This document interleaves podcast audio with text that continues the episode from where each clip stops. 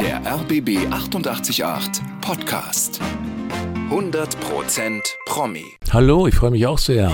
Letztes Mal, als wir beide gesprochen haben, da waren wir per Leitung verbunden und Mhm. zwar direkt nach Barcelona, wo sie nämlich diesen neuen ZDF-Herzkino Zweiteiler Hotel Barcelona gedreht haben, den wir heute Abend sehen Ja. können im ZDF. Mhm. Mal ganz ehrlich, wonach sucht man sich denn so Rollen und äh, Filme manchmal aus? Auch nach den Drehorten? Ja, auch nach den Drehorten natürlich, wo ich gehört habe, Barcelona, da war das von der Gewichtung her schon, ja, sagen wir mal 50 Prozent. Dann hat mich aber auch der Inhalt überzeugt, die Schauspieler, die mit mir das zusammen äh, erstellt haben und dann gespielt haben. Und der Inhalt, den fand ich, ja klar, Herzkino denkt man erst ein bisschen Oberfläche, alles ist äh, drin, so ein, so ein so, ein Rez so eine Rezeptur, die man, die man, was ich, ich sage jetzt frech Pilcherfilmen und verschiedenen äh, Formaten kennt, die eben so ein bisschen Leichtigkeit und auch ein bisschen seicht leicht daherkommen. Und dann fand ich da aber an dem Buch spannend, dass es doch tief, tief geht, dass es um, um Drama geht, dass es äh, um ähm, ein bisschen auch ja menschlichen Abgründe geht, um um Verrat, um äh, natürlich äh, äh, Liebe, um Vertrauen und ähm, diese ganzen äh, diese ganzen menschlichen Eigenschaften, die die sind da zusammengefasst und haben mich dann eben auch mit dem Spiel der Kollegen auch überzeugt und es hat großen Spaß gemacht, in, das trotzdem leicht zu erzählen mit wunderschönen Bildern und einem tollen Regisseur. Also das ist aufregend, das sich anzuschauen und äh, ich bin gespannt, äh, was die Zuschauer da sagen. Erzählen Sie uns was zu Ihrer Rolle. Meine Rolle ist ein Hotelier, der mh, schon als Student in Spanien war, da seine Frau kennengelernt hat, äh, gefunden hat, eine Familie gegründet hat, eine Tochter hat und dann äh, mit anderen zusammen auch äh, politisch tätig war und äh, dann irgendwann in den äh, Familienbetrieb seiner Frau eingestiegen ist als äh, Hotelier. Die betreiben zusammen ein Traditionshotel in Barcelona und äh, werden jetzt dann plötzlich mit der Modernität konfrontiert, dass es vielleicht auch nicht mehr mitkommt mit der ganzen Modernisierung, mit dem ganzen schnelllebigen, der schnelllebigen Zeit und da sind die so ein bisschen im Schleudern. Meine Rolle ist eben äh, nicht unbedingt der Patriarch, das ist eher die Frau, das ist eher, äh, die hat die Power und er ist im Hintergrund derjenige, der, der das versucht auch zusammenzuhalten, zu unterstützen und äh, wie gesagt, dieses Hotel von den äh, ja vom Ruin äh, und vom, äh, vom Schließen zu retten. Was muss denn insgesamt so eine Rolle haben, dass Sie sie packt, dass Sie sagen, ja, die möchte ich unbedingt spielen? Ja, sie muss eine Tiefe haben, sie muss irgendwo äh, was haben, wo ich selber berührt werde. Das kann in verschiedenen Bereichen sein, äh, wann mich was berührt oder herausfordert. Und da war es eben die Herausforderung, äh, so ein scheinbar sagen wir ich dem jetzt mal, eher einen, einen, einen spröden Charakter, wie ein, wie ein Hotelier. Klar, das ist ja unterschiedlich, äh, da gibt's wahrscheinlich äh, die verschiedensten Charakter äh, oder Menschen, die äh, Hoteliers sind, äh, von, von ihrer Temperatur her, aber der wurde eben so gezeichnet, ähm, dass er eher was Zurückhaltendes hat. Und das äh, hat mich fasziniert, weil ich eher auch ein agiler, ja, sagen wir mal so ein bisschen dynamischer äh, Mensch bin, da, das darzustellen, eben trotz äh, aller Bescheidenheit und Zurückhaltung, ein Mann an einer Seite einer Frau zu sein, die den eben braucht und äh, also ein Rückhalt zu sein letztendlich in, in sämtlichen ähm, Dimensionen einer Beziehung. Wie stellt man sich diese Dreharbeiten gerade jetzt so in Barcelona vor? Sitzt man da nach Drehschluss dann zusammen und genießt so noch den Abend oder ist man Ja. auch da so ein bisschen noch unter Strom? Da ist man ein bisschen unter Strom, aber natürlich ist äh, die Stadt so pulsierend und äh, fordert eigentlich, selbst im November, wo wir das gedreht haben, Ende Oktober, November, da war es da immer noch sonnig, mild. Äh, da, die Stadt hat so viel anzubieten und die reizt natürlich auch dann äh, rauszugehen, äh, zu, durch diese äh, herrlichen Straßen zu flanieren, sich die ganzen äh, Architekturen und die Menschen anzuschauen. Das, das ist, die ist sehr offen, die Stadt. Dann ist es mehr da. Und natürlich äh, hat man, haben wir uns als Kollegen dann auch getroffen und haben uns eben auch gut verstanden, so dass wir des Öfteren, was äh, glaube ich auch nicht so oft vorkommt, dann auch zusammengefunden und äh, bei einem Abendessen auch vielleicht den nächsten Tag besprochen oder einfach mal die Seele baumen lassen. lassen Lasseln. und lasseln, Seme baumeln lassen, lasseln und eben äh, einfach mal im Jetzt zu sein mit den anderen. Und das äh, war ein schönes Erlebnis. Sind Sie ein Genussmensch? Kann ich sein, kann ich sein, auf jeden Fall. Ja, ich genieße das Leben auf jeden Fall. auch Essen und muss mir da manchmal bremsen. Ja, so. Also es ist noch nicht so weit, dass ich äh, äh, einfach äh, wirklich nur dann, wenn es mir schmeckt, gar nicht mehr aufhöre. Ich äh, kann dann schon irgendwo dann auch eine Grenze ziehen. Aber wenn es lecker ist, ist es sehr schwer nachzugeben, da nicht äh, weiter ähm, auf dem Teller da sich was reinzuschaufeln oder auch ein schönes Glas Rotwein zu trinken. Kluftinger ist eine Rolle, die ist Ihnen auf den Leib geschnitten, denn Sie selber stammen ja aus dem Allgäu. Genau. Und Allgäu, das klingt ja tatsächlich so nach einer wohlbehüteten Kindheit. Kühe, Berge, hm. Natur. War das so? Nicht ganz. Am Anfang vielleicht als junger, ganz junger, ganz kleiner Bub, äh, da war das natürlich schon so. Aber ich bin in der Arbeiterszene aufgewachsen. Mein Vater war Schlosser, meine Mama war Hemdenbüglerin. Sie müssen sich so vorstellen, aus der 56 bin ich geboren, war der Jüngste, meine Geschwister 44, 48, 50 geboren. Das war so Nachkriegszeit, Wiederaufbau. Man kämpfte da so ein bisschen ums, ums Überleben auch. Es gab ganz, ganz viele Kinder, Flüchtlinge auch, nannte man die damals aus Schlesien Schlesien kamen die aus den ganzen Ländern, die von den Russen eingenommen wurden und waren und zurückerobert wurden sozusagen. Ähm, und da war dann halt ein Getriebe auf den Straßen, in den Wiesen. Da waren nicht nur Kühe, sondern eben ganz viele Menschen und Kinder, die da rumtoben. So war so meine Kindheit, also sehr urig in der Natur, wo man äh, Ritter gespielt hat und was weiß ich, alles Mögliche verstecken. Und äh, natürlich hat man auch Kühe gestreichelt und geärgert und ist in Kuhfladen getreten aufgetreten und das war schon so ein bisschen so eine äh, Heidi-Welt, aber die endete äh, dann mit der Pubertät. Dann kam die Hippie-Zeit bei mir, so muss man sich vorstellen. Haben Sie die Hippie-Zeit auch noch im Allgäu erlebt? Oder ja, volle, volle Hippie-Zeit. Da kam dann die Flower Power rüber. Da ähm, haben wir uns dann jedes Wochenende an einem Fluss getroffen mit ganz vielen jungen Menschen, die Musik gemacht haben. Ich hatte lange Haare, was man sich jetzt im Moment gar nicht vorstellen kann. Nee. Aber ewig lange Haare und dann haben wir so Crosby, Stills, Nash Young, äh, Jimi Hendrix, äh, Led Zeppelin, die ganzen Geschichten haben wir an Lagerfeuern gespielt und, und haben da diese Bewegung nachempfunden. Die schwappte da bis ins tiefe Allgäu und äh, war sehr, sehr bewegend und brachte mich dann auch letztendlich dazu aufzubrechen, aus dem Allgäu heraus, irgendwie auch von der Kuh runterzuspringen als Kuhjunge und dann äh, München war damals die größte Stadt, äh, dahin, dahin zu Reisen zu fahren und Schauspieler zu werden. Hm, aber bleiben wir trotzdem mal noch ein bisschen im Allgäu. Hm. Schule war nicht so Ihr Ding, habe nee, ich gehört. Schule war überhaupt nicht mein Ding. Das war schrecklich. Also viel ich war geschwänzt.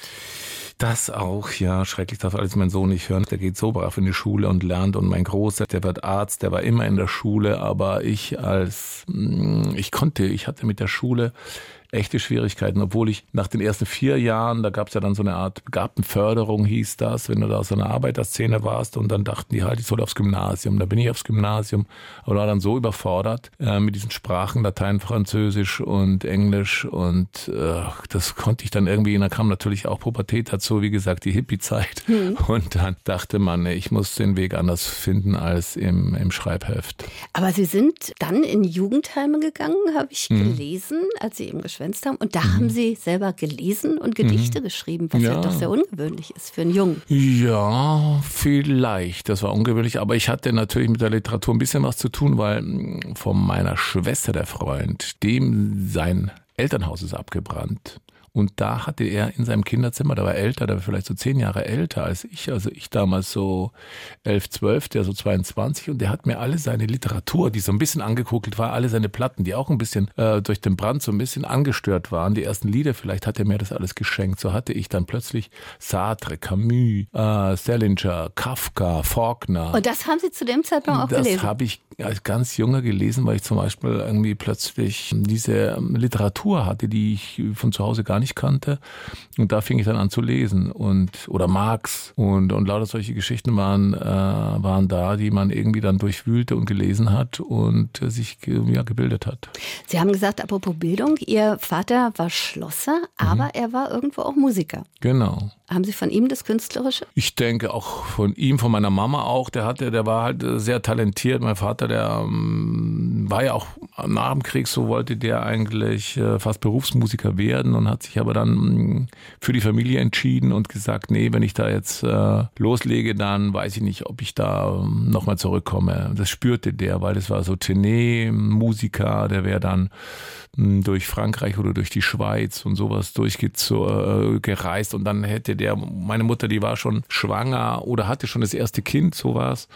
Und dann kam das zweite, also zwei Töchter hatte er schon und dann dachte er, wenn ich da jetzt loslege, dann komme ich vielleicht nicht mehr wieder. Und so hat er sich dann für seinen Beruf entschieden, den er da als Junge gelernt hatte, als, als Lehrling und wurde das und wurde Schloss und hat nebenher eben diese Musik gemacht und hatte dann aber auch so eine Gabe, Musik auf Zuruf äh, zu übertragen. Also der, der konnte irgendwie Jazz, da kommt der, so den gehobenen Schlager damals, was weiß ich, von äh, Gilbert Bécaud oder Charles Aznavour oder wie der äh, auch französische Künstler oder, oder italienische. Charles René natürlich. Ja, genau sowas. Das konnte ja. der alles ja. und, und dann hat er auch so dieses deutsche Lied gut, dann die Heimatlieder, Jodeln konnte der, obwohl er gar nicht daherkam. Da hatte er die Gabe. Meine Mutter und er, die haben sich eigentlich über die, übers gegen, gegenseitige Zusingen haben die sich kennengelernt. Da hatte man auch die Fenster aufgemacht, unten stand dann der junge Mann und sang dann Lied hoch und dann sangen die zurück, irgendwelche Koloraturen, die konnte so Koloraturen, Operetten singen und er kannte die dann zufällig auch und hat da sozusagen meine Mutter im, im, als Musical-Star erobert, so ungefähr, muss man sich vorstellen. Und ihre erste schauspielerische Leistung, habe ich gelesen, war tatsächlich, als der Direktor anrief mhm. und sie von der Co-Direktor, das war der Co-Direktor. Egal, aber der wollte Egal, sie von der Schule schmeißen und sie naja, haben ihren Vater gespielt. Der spätere Direktor, genau, das, das war ja richtig. Also ich hatte Fehlzeiten, wie gesagt, äh, überdimensional hohe äh, und und dann rief der an und ich war da zufällig zu Hause. Die, das Telefon kam da gerade so in die in die äh, Familienkultur rein und dann ging ich da an diesen Apparat und äh, merkte sofort, das ist der Direktor, der sagte dann eben, Herr Knaub, und ich, ja, habe dann so ein bisschen meine Stimme verstellt. Sagen Sie mal, Ihr Sohn, der muss, äh, was macht der eigentlich? Der hat überhaupt, der hat über 50 Prozent Fehlzeiten. Äh, der kommt, der muss jetzt mal in die Schule kommen, sonst äh, müssen wir den von der Schule schmeißen. Da kriegt dann, wird dann Dimensionsantrag, Dimensionsantrag gestellt und so weiter. Und ich dann, was? Das gibt's ja da nicht. Und äh, davon weiß ich, das ist unmöglich, den bringe ich um. Dann also hätte mein Vater wahrscheinlich auch so gesagt, obwohl er es nicht getan hätte. Aber der war sehr, ähm, hatte sowas auf, aufbrausendes, cholerisches auch. Und dann habe ich den kurz nachgespielt. Und nein, Herr Glaub, jetzt haben Sie auf. Nein, nein, ist alles gut. Also wenn er jetzt, sagen, jetzt ab jetzt so die Schule so wieder mal ein bisschen besucht, dann, äh, dann, dann sehen wir davon ab. Und das war dann meine Zündung sozusagen, wieder in die Schule zu gehen. Und da habe ich mich dann davor bewahrt, von der Schule zu fliegen. Ihr Vater hatte ja auch immer so einen Satz, den er Ihnen eingeimpft hat. Du bist ein Knaub. Ne. Was wollte uns das sagen? Tja, das wollte uns genauso sagen, wie du bist ein Müller, ein äh, Lafontaine, ein irgendwas. Das war halt so eine Art selbstbewusster Versuch, dem Kind äh, zu vermitteln, äh, dass das schon richtig ist, äh, wer du bist und dass das stimmt und dass du mit dem Namen auch wohin kommst. Also das war so ein Versuch, jemandem eine Selbstsicherheit zu geben, was er auch geschafft hat. Also irgendwo durch dieses penetrante Einreden, da bist ein Knaub und man wusste gar nicht, was heißt das jetzt?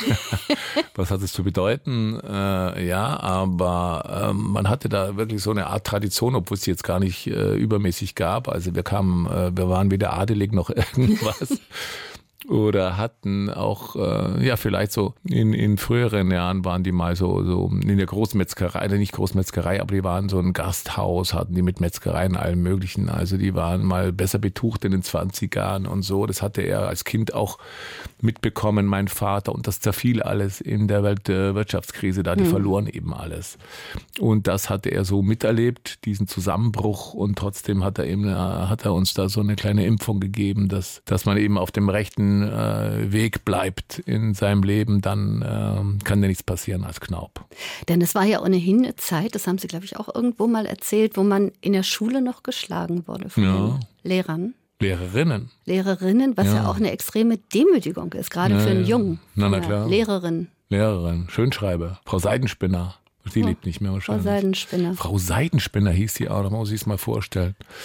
Und die, äh, naja, die hatte Schönschreiben, das war diese Sütterlin-Schrift, äh, so hieß das damals, Schönschreiben, also die altdeutsche Schrift musst du da noch lernen. Und dann dachte ich so, was soll man mit dieser altdeutschen Schrift? Also natürlich so noch so Witze gemacht drüber. Und ähm, wie gesagt, die drehte sich eben um und dann kreiste so eine Feldflasche mit so einer Kappe vorne drauf an so einer Kette, die kreiste durch das Klassenzimmer. Und dann war ich an der Reihe, war zu blöd, diese Kappe festzuhalten. Dann klackerte die an äh, dem Gehäuse von der Flasche und dann macht sie so klack, klack, klack. Die dreht sich um, sieht mich, wie ich da gerade ansetze. Es war kein Alkohol drin, war irgendwie Wasser, ich weiß gar nicht mehr, oder, oder vielleicht Cola oder so ein Getränk. Und dann stand die, sah mich, Knaub. Dann musste der aufstehen, Brille runter. Dann habe ich die Brille runter, bang, hat die mir eine geknallt, setzen. Und das war natürlich roter Kopf der ganzen Klasse. Da waren wir so 12, 13. Das war der Wahnsinn. Weil du, äh, du hast auch nicht äh, gesagt, heute würdest du sagen, deinen Eltern würdest du sagen, der hat, die hat mich geschlagen. Oder du hättest gesagt, sagen, sie können mich noch nicht schlagen, was ist eigentlich los mit ihnen? Haben sie noch alle? Haben sie noch alle, diese, ja. Du dachtest, das, das ist richtig, das, das gehört so. Du, weil du jetzt äh, aus einer Flasche getrunken hast, hinter ihrem Rücken sozusagen, die hattest das Recht, dir eine zu knallen. Und haben Sie darüber mit Ihren Eltern gesprochen nein, oder war das nein, völlig normal? Nein, nein, das war die Demütigung schon in der Klasse so groß, da hat man natürlich so Witze gemacht. Oh, aber letztendlich war das schon, war das, war das natürlich ein, ein Schlag ins Gesicht. Von welchem Moment an wussten Sie, dass Sie Schauspieler werden wollen? Das ist ja auch nicht so üblich, wenn man so im Allgäu. Das ist nicht so, so üblich, richtig. Also ich hatte einen Bruder, der, der wollte das auch werden, der wurde das dann auch. Das war vielleicht ein Ausschlag sechs Jahre älter. Ich war aber schon im Allgäu, die waren ja, ich war immer so, wie soll man sagen, ich war ab einem gewissen Zeitpunkt alleine. Meine, mein Bruder war sechs, der ist mit 16. Meine Eltern, äh, meine Geschwister sind alle so mit 16, 17 sind die von zu Hause weg. Die Schwester ist acht Jahre älter. Oder acht Jahre älter, die andere zwölf Jahre. Mhm. Also immer wenn die 17 waren, sind die zack weg. Mhm. Ja, also so 14, also 16, 17 nach der Lehre, zack, sind die äh, abgedüst. Mein Bruder, meine, meine zwei Schwestern.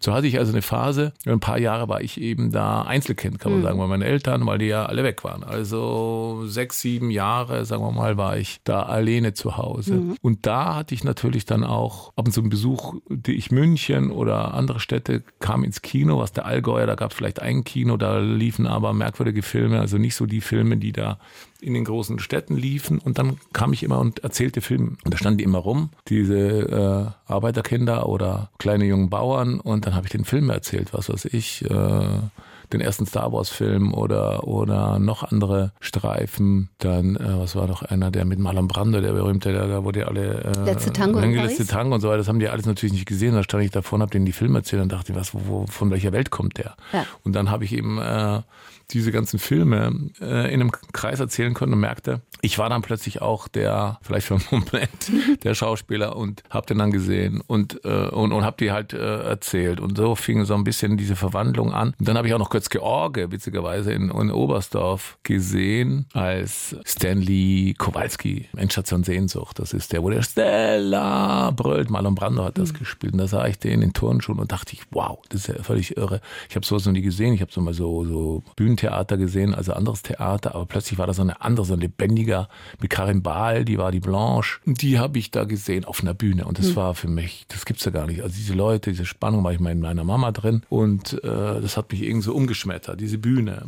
Und das war dann so eine Entscheidung. Und dann war noch eine, eine, meine erste Freundin, die hieß Ellen von Unwert, mit 17 ist eine Weltfotografin mittlerweile geworden. Die sagte, und die lernte mich halt kennen, äh, an diesem, an diesem Fluss, wo wir immer da hippie-mäßig äh, Lieder trällerten, ich will Model werden. Und dann sagte ich, ja gut, äh, dann werde ich Schauspieler. Und so haben wir uns da gegenseitig unseren Traum erfüllt und haben den dann auch durchgezogen. Die wurde Model, danach äh, wirklich eine sehr, sehr gute Fotografin. Und ich wurde eben dieser Schauspieler, der in so einer Castingshow kam, würde man heute sagen, von 800 äh, werden da sieben genommen und ich wurde halt genommen und an dem Moment denkst du natürlich, jetzt bist es. Genau, und wir reden von der Otto Falkenberg ja, Schauspielschule in München. Ja, ja, genau. Und da mal eben so genommen zu werden, das heißt schon. Das heißt, obwohl ich ganz naiv da reingegangen bin. Aber, vielleicht war es genau das. Ja, das war, ich war so naiv, Sie können sich nicht vorstellen. Ich habe äh, den Stuhl hingestellt und hatte Maria Stewart Mortimer äh, gespielt und äh, da unten war die Lehrerschaft und ich drehte den Stuhl so hin, dass ich mit dem Rücken zum Publikum auf den Stuhl einredete. Der Stuhl war also Richtung äh, Zuschauerraum und ich war mit dem Rücken und redete auf diesen Stuhl ein. Ich zählte 20 Jahre Königin, in strengen Pflichten war ich aufgewachsen, im finstern Hass des Papsttums aufgesäugt, als mich die unbezwingte Begierde hinaustrieb auf das feste Land und erzählte und erzählte und die fingen hinter meinem Rücken zu kichern an und, ich dachte, oh scheiße, als ich hinaus aus der Ferne, unbegrenzt und so weiter und dann bin ich dann weiter bis nach Rom und dann, Knaub, ja, jetzt drehen Sie doch mal um, wir sehen Sie überhaupt nicht. Und dann habe ich mich so umgedreht in diese, zu diesen Lehrern und dann sagte ich, ja, wieso? Und zeigte auf den Stuhl, das ist doch die Hauptrolle. Ja, weil ich wusste, wenn ich das jemals spiele, ja. sitzt da Königin Elisabeth, die schaut ins Publikum und Mortimer macht da irgendwie rum an der und versucht da irgendwie ähm, was, was rauszuleiern, daraus der vielleicht mal in die Nähe von dieser Königin zu kommen und so. Und das fanden die halt grandios und witzig. Und dann musste ich den Stuhl umdrehen, so dass ich ins Publikum geschaut habe. Und dann haben sie dann doch äh, vielleicht ein bisschen ein Talent erkannt und dann haben sie mich halt genommen. Und dann haben Sie tatsächlich die Ausbildung da auch zu Ende gemacht und sind ja. dann mit einem Praktikum an die Kammerspiele auch in München. Ja, kurz. Das war nur so ein kurzes ein Jahr mhm. war das. Das war äh, für jede, jede Schule durfte das sein erstes Praktikum machen und dann hatte man aber schon den, den, den Schauspielvertrag mit Basel. Dann bin ich nach Basel an die, an die große Bühne und spielte da meine ersten großen Rollen. Das war eben Don Carlos oder verschiedene mm, große, große Theaterrollen und habe da sozusagen meinem, ja, angefangen, meinen Beruf zu, zu erobern. Mhm. Und das erste Filmdebüt war, glaube ich, 1978 auch. Haben Sie. Ne? Das war so Ende Schauspielschule, ja, ja. Da kam dann der Regisseur Michael Zenz, der war also später so, glaube ich, sogar so irgendwie, ja, der machte so einen, einen, Abschlussfilm, war das. Und der kam in so eine Kneipe rein und sagte, willst du die Rolle, die Hauptrolle spielen? Immer im Abschlussfilm, äh, was muss ich da machen? Ja, du musst, da hast du einen Motorradführerschein? Sagte ich, ja. Was muss ich machen? Ja, du musst Bundeswehrsoldaten fahren. Äh, du spielst, spielst einen Rocker. Und sage ich, ja, okay, ja, gut. Äh, bist mit 500 Mark einverstanden? Sag ich, ja, klar. Und dann spielte ich, das war mein erster, erster Auftritt. Mhm. Und dann folgten aber tatsächlich ganz viele Bühnenjahre, also Theaterjahre. Ja, ne? Bis genau. 1994, wo sie dann quasi entdeckt wurden für den Thriller. Mhm. Der Sieger für die Leinwand. Die Sieger, so ist es. Oder die Sieger. Die Sieger. 93. Mhm. Ja, davor machte ich so einen Film, der, der läuft gerade verrückterweise, was heißt verrückt? Äh, der läuft wieder in den Kinos, war auch ein Heimatfilm. Also das heißt auch mit meinem Heimatdialekt, der heißt, heißt Wallers letzter Gang. Der läuft gerade wieder. Das war so ein, äh, ein Film über einen Streckengeher.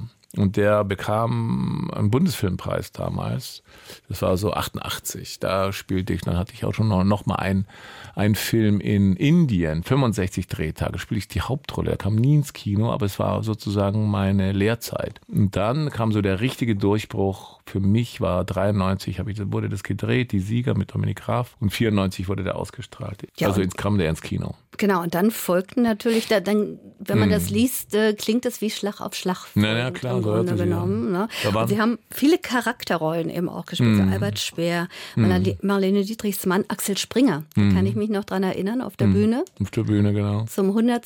Jubiläum ja, Axel genau. Springer. Axel Springer. War großartig. Ja, hat auch Spaß gemacht. Das war auch im ersten Moment war ich erst erschrocken, wie, was, wie soll das gehen? Und dann äh, habe ich aber dieses, in, in dem musikalischen Rahmen war das ja auch eingebunden. Das war so ein Musical zum 100. Geburtstag, wo die, die ganz geladenen Gäste, die waren ja völlig äh, konsterniert fast. Viele dachten auch, was soll das? Äh, andere waren komplett begeistert, weil die natürlich Festreden erwartet hatten. Und es war ein 100-minütiges Musical, so ein Jubiläum Unglaublich, grandios. Oh, fand ich. Und sie sahen ihm auch so ähnlich. ja, manchmal irgendwie, klar, durch die, durch die Perücke und so. ja, aber, es aber man, schon. Ja, klar, man hat so eine, das ist halt so eine Durchlässigkeit, das ist halt immer so eine Aufgabe als Schauspieler, irgendwo, das wäre der größte Traum, natürlich so zu werden wie der andere, um natürlich dann möglichst Projektionsfläche für den Zuschauer zu haben. Mensch, der schaut ihm wirklich, ich, aber das ist dann Eigenleistung auch vom Zuschauer, dass er sagt. Mensch, das sieht ja wirklich ähnlich ja. aus. Sie sind viel rumgekommen, kann man sagen, in Deutschland, haben also also lange Zeit eben in München gelebt, aber mhm. auch in anderen Städten. In Hamburg auch. In Hamburg.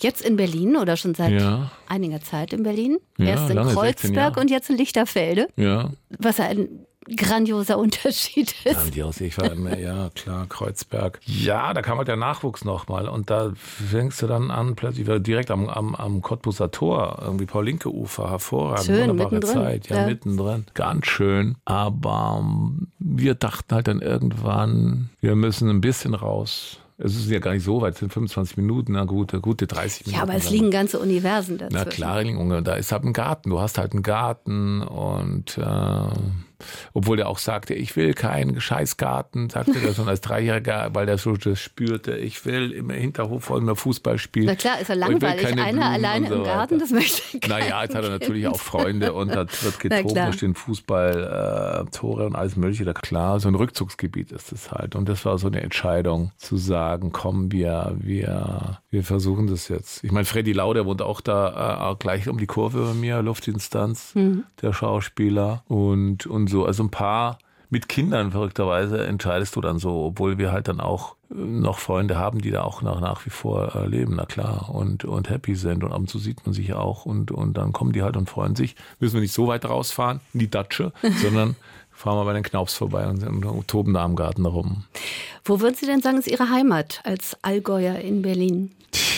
Wo meine Heimat ist? Ja. Naja, ich habe die halt mitgenommen. Ich bin halt überall, sagen wir es halt, profan an daheim weil ich das halt gelernt habe. So als Nomade, Schauspieler reist ja so viel rum und bist da und dort und schlägst deine Zelte dann in irgendwelchen Hotels auf, bist in irgendwelchen Teams, die wichtig sind für diese äh, täglich, äh, für die Produktion, die man eben gerade macht. Heimat ist ja, habe ich mir gesagt, so in mir selber. Und in Berlin ist es schon mittlerweile der Lichterfelde, muss ich sagen. Und weil das so wie so ein, klar, manchmal fährst du mit dem Auto raus und denkst, ach, das ist einfach drei Kilometer noch zu weit. So ein Gefühl hat man. Weil, aber es ist ja mittlerweile, das das sind ja gar keine Distanzen mehr. Es hat sich ja so viel verändert. Was sind, du fährst durch Berlin in, äh, äh da brauchst du 45 Minuten, sagen wir mal, wenn es gut läuft.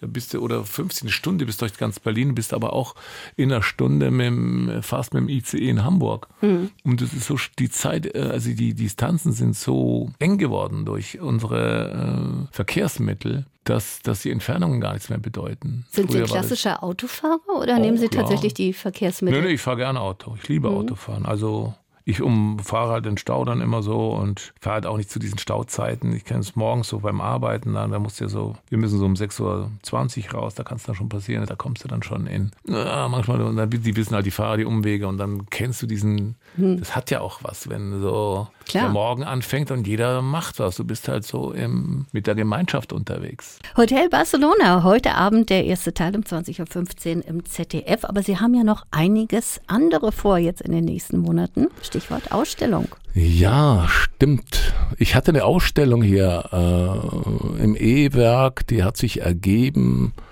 Äh, da war ich Kurator von äh, verschiedenen Künstlern, die mir zugefallen sind, im wahrsten Sinne des Wortes. Äh, aber auch äh, trage ich das natürlich schon äh, viele Jahre mit mir rum, die Kunst, die bildende Kunst, sich äh, künstlerisch auszudrücken auf äh, äh, einer Leinwand oder als Fotograf, das hat mich schon immer fasziniert, das habe ich schon immer bewundert, was da alles an, an seelischem Ausdruck möglich ist. Und das äh, hat sich dann mit jungen Menschen ereignet, die dann irgendwie sagten, Mensch, du kennst doch so lange, äh, du kennst doch den Galeristen und die Leute und da hast du doch äh, äh, mit Kunst schon immer was zu tun gehabt und die haben mich dann so ein bisschen gepiekt und dann habe ich irgendwann gesagt, okay, dann machen wir das jetzt. Dann stellen wir da im E-Werk eben, was eine wunderschöne Location ist, äh, diese, diese Künstler aus. Es waren so elf Künstler unterschiedlicher, ja, unterschiedlichen Ausdrucks.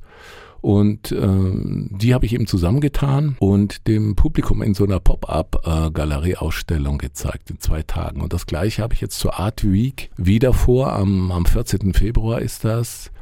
Um 6 Uhr fängt es an, bis äh, in die Puppen kann man sagen. Und da äh, kann man sich eben mit der gegenwärtigen Kunst äh, da habe ich wirklich spannende neue Künstler äh, entdeckt und die sind mir auch wieder äh, zugefallen und die stelle ich dann eben aus und die kann man dann eben äh, betrachten, bewundern und äh, sich freuen. Im besten Falle kauft jemand ein Bild. Und äh, aber es war äh, das letzte Mal unglaublich äh, leicht und redselig. Es waren 500 bis 600 Menschen da die sich da, ähm, die standen, unterhielten sich und das war, hörte gar nicht mehr auf von der Zeit her, wie die, sie so lange blieben die und das, das ist eigentlich so ein Ziel, Leute zusammenzubringen, über Kunst zu sprechen und zu überlegen, ob man nicht diese Kunst auch an die Wand, weil ich immer finde, dass unbekanntere Künstler eben auch an eine an eine, an eine Wand zu Hause müssen, äh, dass da nicht nur die dekorative Kunst ist, sondern auch eine, eine, eine qualitätvollere, äh, tiefere Kunst. Mhm. Und wenn wir auf die nächsten Monate gucken, spruchreife Filmprojekte oder?